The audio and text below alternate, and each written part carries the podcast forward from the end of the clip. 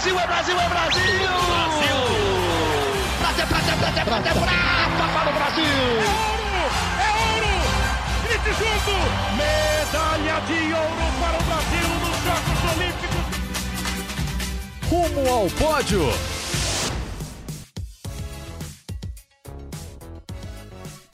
Saudações Olímpicas! Este é o Rumo ao Pódio, o podcast de esportes olímpicos do Grupo Globo. Eu sou Marcel Merguizo e aqui em São Paulo comigo novamente Guilherme Costa. Fala Gui! Fala Marcel, bom dia, boa tarde, boa noite para todo mundo ligado no Rumo ao Pódio. É, o Rumo ao Pódio da semana passada estava quase completando 300 dias para Tóquio, agora já passamos da marca de 300 dias e dessa vez eu estudei, Gui. 300 dias é quase uma gravidez. A gente ficou na dúvida ali, 40 semanas eram... É, é o tempo de uma gravidez, 40 semanas são quantos dias? 280 dias. A conta não é muito difícil também. A gente que demorou para. A gente que fez humanas. É verdade, é verdade. Então, quase uma gravidez, quase uma gravidez. Daqui a dois podcasts a gente já vai estar tá ali no, batendo nos nove meses, Gui. E... Mas tem filhotes da Olimpíada já, já, já nascendo aí, bem encaminhados para os Jogos, né? Foi, foi uma semana de mais mundiais, a gente tocou lá no no, no, ponto dos 40 dias de, de, vários mundiais. Então, passaram alguns mundiais já, a gente está na metade de outros, mas esses mundiais já garantiram mais brasileiros na Olimpíada. A conta hoje é qual? A conta, atualmente, o Brasil tem 113 atletas classificados. 113 vagas. Só que seriam, é, seriam 114, mas como a Ana Sátila já garantiu no C1 e no K1, ela vai disputar duas provas. E a confederação já anunciou já que ela anunciou... vai para as duas, né? Isso, então. C1 que é a, a, que é a canoa. Seria a canoa. Que é, e o K1 que é o caiaque. Que é o caiaque. Não dá para o Gui mostrar aqui para vocês como que é a posição que fica lá dentro, mas basicamente, Gui, qual a diferença? Basicamente, no, no caiaque, o remo deles tem do, duas pás. Então o cara vai fazendo tipo um girocóptero. e na canoa. Eu tava pensando num pedal de bicicleta. Vocês vão... Hoje tem muito mais informação nas E na canoa lá. o remo tem uma pá só. Então pra... ela rema de um lado e rema do outro para ir reto. No no caiaque é só um girocóptero, um pedal de bicicleta. pedal de Resumidamente bicicleta. é isso, mas vamos lá. Então são 113 atletas classificados, 113. Né? 114 vagas. E nessa semana tivemos a Ana Sátila na canoagem slalom pelo Campeonato Mundial. Ela foi finalista tanto no C1 quanto no K1, vaga garantida. O Pedro Henrique, o PP, no K1, vaga garantida também na canoagem slalom. Patrícia Freitas, só que Importante falar, o PP a vaga não é dele ainda, a vaga é do país. A Ana Sátila já ela está garantida. Porque voltamos, a confederação anunciou que a vaga é dela. É isso. O PP não está garantido. O, PP ainda. vai ter que disputar uma seletiva interna para ver quem que vai ser o brasileiro que vai representar o Brasil. Mas é muito difícil muito não difícil ser PP, né? É. Desde a Olimpíada passada isso. já foi bem. O PP é foi o... sexto na última Exato, Olimpíada, um foi bem no PAN, assim, é. é um cara consistente nos últimos campeonatos. Aparentemente o PP é, é difícil o... alguém tirar a vaga dela. Na vela, a Patrícia Freitas ficou em 15º lugar no Campeonato Mundial da classe RSX, garantiu a vaga, novamente garantiu a vaga para o país, mas ela é praticamente impossível, a confederação não dá vaga para a Patrícia, será a terceira Olimpíada dela, está classificada, e muito legal, 4x400 misto, né? Dois homens e duas mulheres, uma inovação Prova no Mundial de Atletismo. Prova nova, o Brasil foi finalista no Mundial lá de Doha, oitavo lugar e garantiu a vaga. Portanto, agora o Brasil 113 vagas, 113 vagas garantidas até o momento, entre todas as modalidades. Este é o podcast número 13, por sinal. Ó. Oh. Alguma coisa conspira a favor do 13 hoje. E, cara, sabe que eu gostei do, do revezamento misto? Eu sempre tive dúvidas assim, se, ia, se ia ser legal, se não ia. Uh, no Mundial de Atletismo, assisti o 4x400 misto, achei legal a prova, acho que representa um pouco o país ali, é, é, um revezamento bem representativo, vamos dizer assim. E, claro, tem, tem aquela estratégia toda, largam os homens porque eles correm um pouco mais, o último todas as equipes deixaram os olhos, mas se você tiver uma mulher que larga muito bem e quiser colocar é. para ela. Enfim, tem estratégia. Estratégia do grego. grego. Estra...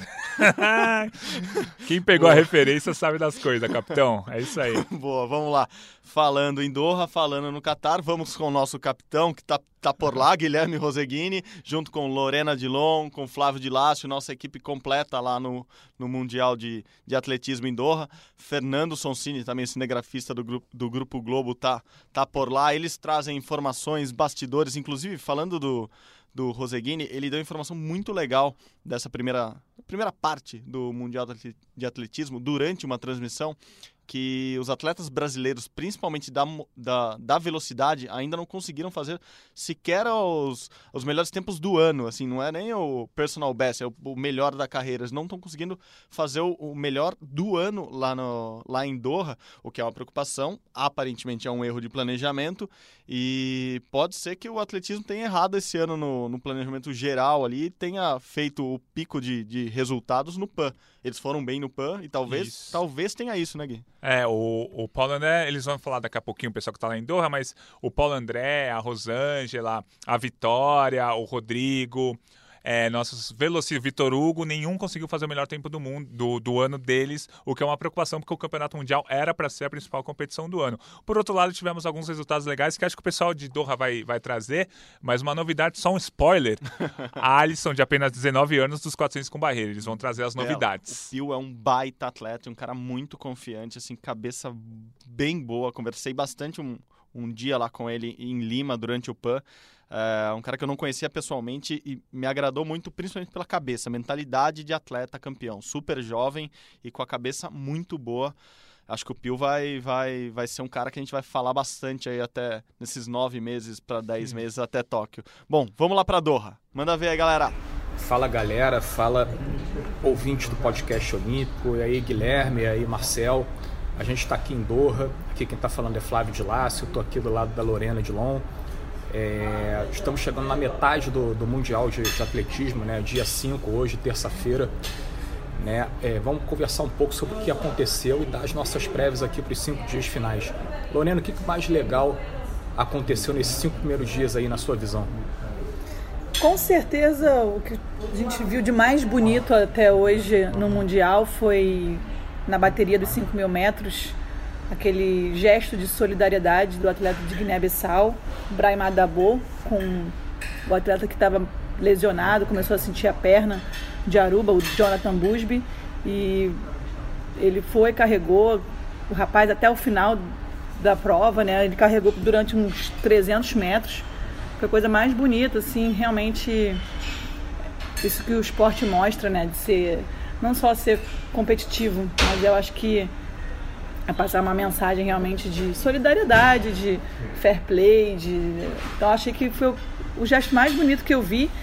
A prova dos 100 metros feminina também, a Shelly Fraser, jamaicana, voltou depois de ter o filhinho dela, né? Ela estava dois anos parada, veio, arrebentou, ganhou a prova dos 100 metros e também passou aí uma mensagem inspiradora para outras mulheres que ficam receosas, né, quando voltam da maternidade. Então foram duas provas que passaram uma mensagem além da competição.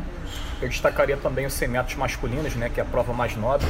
O Christian Coleman é, confirmou o favoritismo dele, né, ele tinha o melhor tempo do, do, do ano, né, ele, ele ganhou o ouro. E, e, obviamente ele foi muito questionado a respeito da polêmica que ele se envolveu esse ano. Ele faltou a três exames antidoping, né, inclusive aconteceu uma cena irônica depois da, da competição. Ele foi fazer o exame antidoping e levou cerca de duas horas e, e meia, mais ou menos, para aparecer na sala de imprensa para conversar com jornalistas. Os jornalistas do mundo inteiro estavam fazendo piadas. Ah, agora ele não, não escapou do antidoping. Esse antidoping realmente agora funcionou. Mas ele, mas ele saiu muito bem na, na, nas entrevistas. Ele, ele deu lá a versão dele, disse que foi um, ele, ele disse que foi um desleixo dele quanto ao, aos três exames. Ele garantiu que, que competiu limpo e disse que está aí para fazer história. Né? Ele agora já, já vira a chave aí para os Jogos Olímpicos de Tóquio 2020 e ele está muito confiante. Né? A, agora vamos falar assim. Vamos falar dessa, dos brasileiros, é, né? De brasileiros também, né? A gente teve o Alisson muito bem, né? Ontem foi. Chegou ele, numa final. Ele tem 19 ser... anos só. Ele chegou na primeira final dele fazendo os melhores tempos em todos os, os tiros que ele deu aqui. Uhum. Então ele só foi baixando o tempo Ontem ele fez a melhor marca dele pessoal, 48 segundos e 28 centésimos, que é o recorde sul-americano sub-20. É. Então, assim, ele vem numa crescente, é um menino que ainda está amadurecendo e, assim, tem tudo para ser um grande nome na prova dos 400 com barreira. Salto com vara, o Brasil também começou bem né? na, na, nas eliminatórias. O Thiago Braz saltou 5,75, foi o segundo melhor salto da, da bateria dele, só atrás do Sam Kendricks, americano, que é o número um do, do, do mundo, favorito ao ouro. E hoje tem a final, Thiago e Augusto, né? Os dois estão no top 10 aí do, do, do ranking, né? Do, do salto com vara. E eu acho que o Thiago vem, vem para brigar por medalha aí, né? Quem sabe um bronze, talvez. Eu acho que o ouro, o ouro talvez esteja um pouco distante para ele. O Sanken, depois o polonês, o, o Piotr, né? Ele, eles estão num, num, patamar um pouco acima. Né, mas eu acho que o Thiago vai brigar, você acha também? Ó, o Thiago já saltou esse ano 5,92, ele tem total capacidade de saltar acima de 5,90. Ele, na zona mista, falou que qualificatória é o momento para ele que não gosta muito, não se sente muito confortável. E como ele foi bem, ele está confiante para a final. E eu acho que, claro, a gente está falando de um campeão olímpico que soltou acima de 6 metros. Ele tem total capacidade de lutar e brigar por ouro. Hum, e vamos ver como é que vai ser a prova de à noite. E agora a gente está caminhando para a reta final desse Mundial aí, né? E a gente tem três provas na, na qual o Brasil tem, tem boas expectativas. Na, na sexta-feira à noite, o Caio Bonfim na, na, na, marcha atlética 20 km. Ele tem reclamado muito do calor daqui de Doha, né? Foi é, uma prova bem difícil, que era que a cena também foi super bem, né? chegou lugar. em quarto, mais uma vez batendo na trave, as chinesas Chinesa ali dominando a prova. Ela disse que foi uma prova muito difícil, realmente muito calor, por isso jogaram a prova para meia-noite. E o Caio Bonfim vai ter que lidar com, com esse tempo aqui que chega a 70% de umidade. Uhum. Né? E, claro, o maior nome brasileiro, Darlan Romani, afinal, no, no sábado. Temos também revezamento. Estamos torcendo aí. E temos mais o que? Palpite, cinco dias. Palpite aí de, de, de, de medalhas aí do, do salto final. Você acha que o Brasil termina como nesse quadro de medalhas? Olha, se o Thiago Braz for bem hoje à noite, eu acredito que a gente consiga aí um bronze hoje. Com certeza Darlan tem total chance também de pegar medalha. Também chutaria um bronze. E o revezamento vamos ver. Acho que os meninos não foram tão bem na prova dos 100 metros. Eu esperava mais deles. Mas, como a gente já disse, bastão é, é quem, quem dita a prova ali, a passagem do bastão, né? Então tudo pode acontecer. E Caio Bonfim também pode aí beliscar um bronze, mas vai depender muito da prova. Então eu chuto aí duas medalhas. Ah, falando em revezamento, assim, para a gente fechar aqui a nossa participação, a gente tem que lembrar que o Brasil conseguiu a vaga no revezamento misto, né? 4x400. Né? A, Uma a prova brasileira nova. chegou à final né, bastava chegar à final e, e completar a final para garantir a vaga em Tóquio. O Brasil conseguiu atingir o objetivo. Ficou em último na final, ficou em oitavo, mas é uma prova nova e acho que o objetivo principal foi, foi atingido aí, né? Com certeza. É, legal. Beleza, galera, a gente vai encerrando aqui a nossa participação aqui em Doha. Né? A gente volta qualquer hora com, com novidades aí e curta esse podcast. Valeu, até, abraço. Até terça que vem. Bom, valeu galera. Agora a gente vai do atletismo para ginástica. Continuamos viajando o mundo como a gente costuma. A gente não, né? A gente tá aqui em São Paulo não. gravando. Mas o podcast viaja. O Rumo ao Pódio sempre acumulando milhas por aí. Vamos para ginástica, vamos para Alemanha, Stuttgart.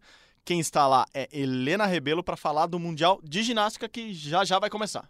Fala Gui, fala Marcel. O Mundial começa oficialmente no dia 3, mas nessa segunda a gente já teve uma amostra do que vai rolar a partir da, dessa semana, porque começaram os treinos de pódio. O que, é o treino de pódio? Basicamente, uh, uma chance dos atletas fazerem um reconhecimento do ginásio, onde vai ser a competição, de terem um primeiro contato com os aparelhos, porque apesar deles serem, de certa forma, padronizados, sempre tem uma diferença pequena, né? É, que no alto rendimento pode fazer a diferença para o atleta e também questão de segurança, para eles terem uh, referências, né, verem se as luzes estão posicionadas de uma forma que não os atrapalhe, etc. Essa, essa programação dos treinos de pódio é feita de forma a espelhar exatamente como vai ser a programação das classificatórias. Então, os atletas vão uh, ficar lado a lado dos mesmos atletas uh, com quem eles vão competir nas mesmas subdivisões da, das classificatórias. O grande a grande importância desse Mundial é a distribuição de vagas olímpicas, principalmente das vagas olímpicas por equipes, porque classificando a equipe, o país garante quatro vagas nos Jogos de Tóquio, então tem uma chance de levar, além de ter mais uma prova, mais uma disputa por medalhas, né, disputa por medalhas em equipes, você tem a chance de levar uma equipe maior quatro atletas até a Rio 2016. A classificação por equipes levava garantia cinco atletas, agora caiu para quatro. Mas mesmo assim, apesar dessa não ser a única forma de garantir vaga em Tóquio, é a principal para os países. No masculino, China, Rússia e Japão já garantiram vaga porque formaram o pódio por equipes no Mundial do ano passado. E no feminino, Estados Unidos, Rússia e China. Como são 12 vagas por gênero no total, e considerando um cenário mais provável que essas três seleções em cada gênero vão estar novamente brigando pelo pódio, com certeza aí no, no top 10, no top 12, a gente pode dizer que até o 12 colocado da disputa por equipes vai garantir vaga em Tóquio. São nove vagas, nessas né, três que eu já citei de cada gênero já asseguradas, então o Brasil está muito bem cotado. Por que, que eu digo isso? Porque no Mundial do ano passado, tanto no masculino quanto no feminino, o Brasil terminou em sétimo por equipes. Então a gente está ali naquela zona de classificação, tem boas chances de conseguir. No feminino, a equipe titular do Brasil tem Jade Barbosa, Flávia Saraiva, Thaís Fidelis, Luhane Oliveira e Caroline Pedro, a única estreante em mundiais entre as meninas. E no Brasil, no masculino, temos Arthur Zanetti, Arthur Nori, os dois medalhistas olímpicos, Caio Souza, Francisco Barreto e Lucas Bittencourt. A equipe do masculino é a mesma, exatamente a mesma do Mundial de 2018, e todos os meninos têm no currículo ou finais individuais em Olimpíadas ou em Mundiais. Então, é um, uma equipe relativamente experiente. No feminino, como eu mencionei, só a Caroline Pedro realmente que nunca disputou o Mundial, é o primeiro dela. Mas vale destacar a, o retorno da Jade Barbosa, que tinha sido poupada no Pan de Lima justamente visando o Mundial. E a Rebeca Andrade, que infelizmente nos desfalca. A Rebeca, Andra a Rebeca Andrade é a principal ginasta do Brasil no feminino na atualidade, mas ela está se recuperando ainda de uma cirurgia no joelho direito, ainda não tem condições de competir. A boa notícia é que ela está aqui em Stuttgart acompanhando a equipe feminina, então segue dando moral para o time, segue acompanhando tudo de pertinho. E para Jade Barbosa, que é a atleta mais experiente uh, da delegação brasileira por aqui, Stuttgart traz boas lembranças. Foi aqui em 2007 que ela disputou o primeiro mundial dela e subiu ao pódio. Foi uma medalha incrível, um bronze no individual geral. É, a primeira medalha dela em mundiais. Ela conquistaria mais um bronze depois. Eu mencionei aqui que o Mundial é a principal chance de classificar para as Olimpíadas, mas é muito importante enfatizar que não é a única. Ainda tem jeito de se classificar via Copa do Mundo e também via Campeonato Pan-Americano, que possivelmente vai ser por onde a Rebeca Andrade vai buscar uma vaga por aparelho, porque uh, essa possibilidade aberta para atletas que não disputaram o Mundial, então a Rebeca vai ter aí como aumentar um pouquinho a delegação brasileira através do Pan-Americano, principalmente. Falei aí de Brasil, mas é importante, obviamente, falar dela, Simone Biles, que é a grande estrela do Mundial e tem tudo para ser a grande estrela dos Jogos de Tóquio. Agora a gente tem Michael Phelps aposentado e Usain Bolt aposentado, então temos aí uma mulher negra poderosérrima, super, super competente com uma coleção de medalhas em mundiais, em Olimpíadas, estrela já na Rio 2016, pronta para ser novamente estrela e agora ainda mais brilhante nos Jogos de Tóquio. Babei muito a Simone Biles aqui, mas é porque a mulher é muito sinistra. Aqui nesse mundial ela vai tentar homologar dois movimentos que ela fez recentemente em outras competições, mas ela vai tentar batizar esses movimentos com o nome dela na trave e no solo. Lembrando que ela já tem um movimento com o nome dela no solo e um no salto. A Simone entra em ação já nessa terça-feira. O treino de pódio, consequentemente, a classificatória dos Estados Unidos vão ser exatamente ao mesmo tempo da do Brasil. A, a, as equipes femininas americana e brasileira estão na mesma subdivisão, então o torcedor brasileiro vai ficar ali dividido, olhando para um lado para o outro para poder acompanhar as meninas do Brasil e também a equipe americana, que é a mais forte da atualidade, a atual campeã mundial, e tem a Simone Biles. Tá imperdível, galera. Vale acompanhar tudo, toda a cobertura no Sport TV, no Globoesporte.com. Nosso colega Marcos Guerra preparou uma quantidade absurda de material, muito legal, muito detalhado, um trabalho de pesquisa enorme. Vale dar o clique lá, que aí você fica por dentro, vai saber todos os detalhes de todas as equipes para esse Mundial. Um abraço. Valeu, Helena. É isso aí. Beijão. É, Gui, Mundial de Ginástica que é muito importante, vale vaga pro, pro pro conjunto todo brasileiro, né? Pro, pro Brasil mandar o time completo para lá, né? Isso, e como, como eles já falaram, ela já falou lá, da, lá direto de Stuttgart, vaga olímpica valendo, só que a seleção tem um grande desfalque, né? A Rebeca Andrade, a Rebeca até vai viajar, até viajou com a seleção brasileira, mas ela obviamente não vai competir, está machucada. A gente, acho que a gente já falou aqui outro dia, a Rebeca em forma, é favorita ao pódio olímpico no salto, briga pelo pódio no solo, no individual geral, enfim, só que ela precisa estar em forma. Desde 2014 ela tem uma grande contusão por ano, que é muito preocupante. 2014 ela se machucou, não foi para os Jogos Olímpicos da Juventude. 2015 ela se machucou, não foi para os Jogos Pan-Americanos. 2016 ela estava se recuperando da contusão que ela teve em 2015. Fez uma Olimpíada razoável, mas ela não estava 100%. 2017 ela se machucou, 2018 se machucou, 2019 se machucou. Portanto, é triste esse histórico da Rebeca, mas se ela ela está se recuperando, né? Alguns meses foi a contusão dela, já não foi para o PAN. Ela vai se recuperar com certeza para 2020. Ela chegando inteira, se ela não tiver nenhuma contusão até 2020, ela vira favorita ao pódio no, sol, no salto, você pode ter certeza, e briga forte pelo pódio no individual geral. Ela é muito boa, só que tem esse problema físico crônico. Não é crônico, porque cada hora é num lugar o problema. Sim, mas, mas... é que é justamente antes das competições ali, Isso muito é perto triste. das grandes competições. A gente sabe que ela é uma, uma atleta com potencial muito grande é, em vários aparelhos, mas sempre quando beira a grande competição, ela, ela os músculos dela falham. Bom, Gui, isso aí. Ginástica, atletismo, esportes nobres que sempre revelam grandes atletas, mas o termômetro olímpico essa semana você pretende falar deles? O que me diz aí, como, como tá o seu termômetro olímpico essa semana? Então, é, eu vou falar um pouquinho de águas abertas. Ana Marcela Cunha, ela que já tem a vaga olímpica garantida, tá tudo bem com ela, tudo certo com ela com relação à vaga olímpica. E nesse fim de semana ela ficou em, ela ficou em segundo lugar na última etapa do circuito mundial, fechou o ano em segundo lugar no ranking. É, disputou, ela disputou sete etapas, venceu cinco, ficou em segunda ficou em segundo lugar em duas. Ela só não ganhou o circuito mundial porque a italiana que venceu disputou as nove etapas. Por mais que ela tenha vencido menos provas, ido ao, menos ao pódio, ela ficou em primeiro lugar no ranking por ter disputado mais. Mas acho que é legal a gente anotar aí Ana Marcela Cunha. Ela ficou em quinto no campeonato mundial desse ano, mas ficou a um décimo da medalha de bronze. Então a gente pode esperar que ela é uma das candidatas, talvez até favoritas ao pódio. Em 2019, ela conquistou uma medalhinha aí no. É, no, nessa, nessa etapa do circuito mundial, acho que ela vai brigar pelo pódio em Tóquio 2020. Eu vou falar um pouquinho do vôlei feminino. O vôlei feminino fech, fechou o ano agora, no último fim de semana, é, ficando em quarto lugar na Copa do Mundo. A Copa do Mundo reuniu 12 seleções, elas jogaram é, entre si, né? Foram 11 rodadas. China foi campeã, Estados Unidos vice, Rússia terceiro e Brasil quarto. Então o Brasil fecha a temporada com a medalha de prata da Liga das Nações, quarto lugar na Copa do Mundo, vaga olímpica conquistada o título sul-americano também. Só que assim, os resultados podem até parecer bons, mas dentro de quadro o time ainda não está rendendo muito bem.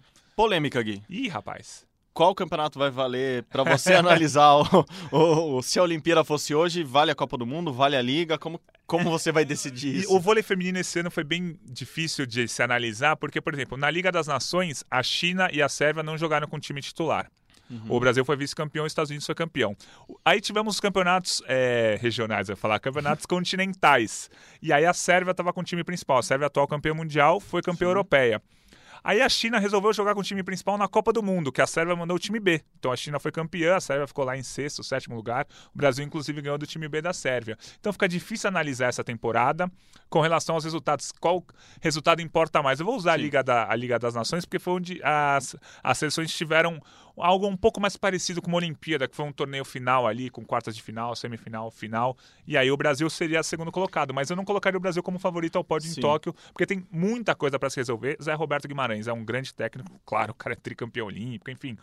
É, ele vai disputar a quinta Olimpíada seguida pelo vôlei feminino, mas será, na minha opinião, a primeira vez que ele não vai chegar favorito ao pódio. E acho que a primeira, não sei se é a primeira vez, mas uma das vezes que ele chega com a equipe menos definida isso, do que já teve. Ele, ele sempre é... chegou com uma equipe muito mais consistente, dessa vez me parece isso. É... é usando qualquer um dos campeonatos, você vê que o Brasil é, está ali entre as cinco principais seleções, Sim. óbvio, mas num, nessa balança, seja um campeonato ou outro, o Brasil nunca foi a melhor seleção do campeonato, nunca Isso. foi a favorita ao ouro. Então, claro, a gente vai ter China, vai ter Sérvia, vai ter Estados Unidos, vai ter Rússia, provavelmente brigando pelo pódio em Tóquio. E o Brasil também. Mas uma queda nas quartas de final num cruzamento não vai estranho ser uma surpresa, desse, não é. vai ser uma surpresa. Sim, vai ser ruim, óbvio, porque você espera Isso. do Brasil ser medalha, mas não vai ser uma surpresa devido ao ciclo que o Brasil vem fazendo. Como não vai ser surpresa se o Brasil chegar numa final e daí é. você briga pelo ouro, óbvio. É, é que assim, o Zé Roberto Guimarães, é, todo o histórico dele, é claro, ele é um dos melhores técnicos da história, se não o melhor tal. Mas eu acho que nesse ciclo ele está na dúvida do que ele fazer. Acho que a dúvida está vindo até hoje, porque ele teve muitos problemas com lesões tal. Então ele está tentando renascer algumas jogadoras. A Fabiana ficou três anos fora da seleção, voltou agora na Copa do Mundo. O mesmo acontecendo com a Sheila. Ele chamou de volta a Camila Bright, que já não tinha ido para a Olimpíada do Rio.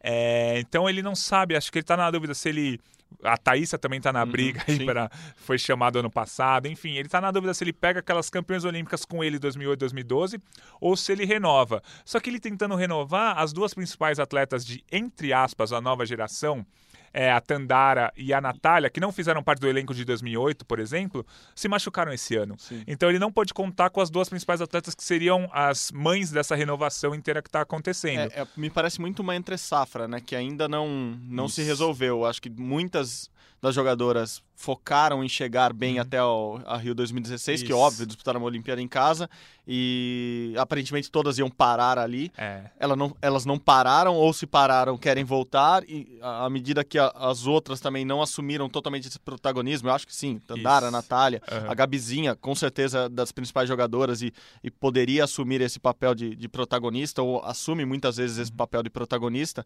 mas como seleção me parece que ela não chega é, favorita a medalha ainda. É, ninguém sabe o time titular do Brasil. O que pro torcedor é ruim, imagino que pro Zé Roberto também é ruim. Mas o Brasil, esse ano, pelo menos, teve alguns pontos positivos, tipo a Lorene jogando muito bem Sim, como oposta, exatamente. a Mara Central muito bem também. Assumindo postos novos ali no. É, então assim, seleção. assim, eu obviamente eu não descarto a medalha, mas se tivesse que falar hoje, pô, o pódio seria China, Estados Unidos e Sérvia, não necessariamente nessa ordem, mas seria esses três. Como Aí a eu... gente tá falando de termômetro olímpico, é.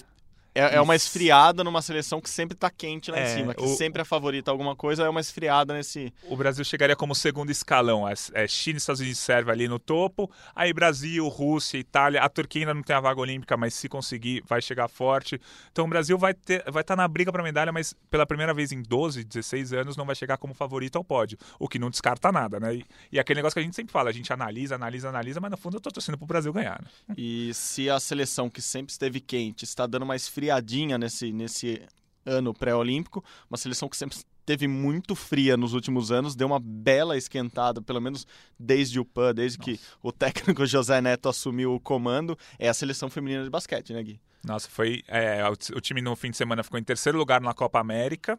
Estados Unidos foi ouro. O Canadá com o time principal foi prata. E o Brasil com o time principal também foi bronze. O Brasil não teve nenhuma grande ausência, isso foi muito importante. E jogou de igual para igual com o Canadá. O Canadá que tá ali entre as seis, sete melhores seleções do mundo.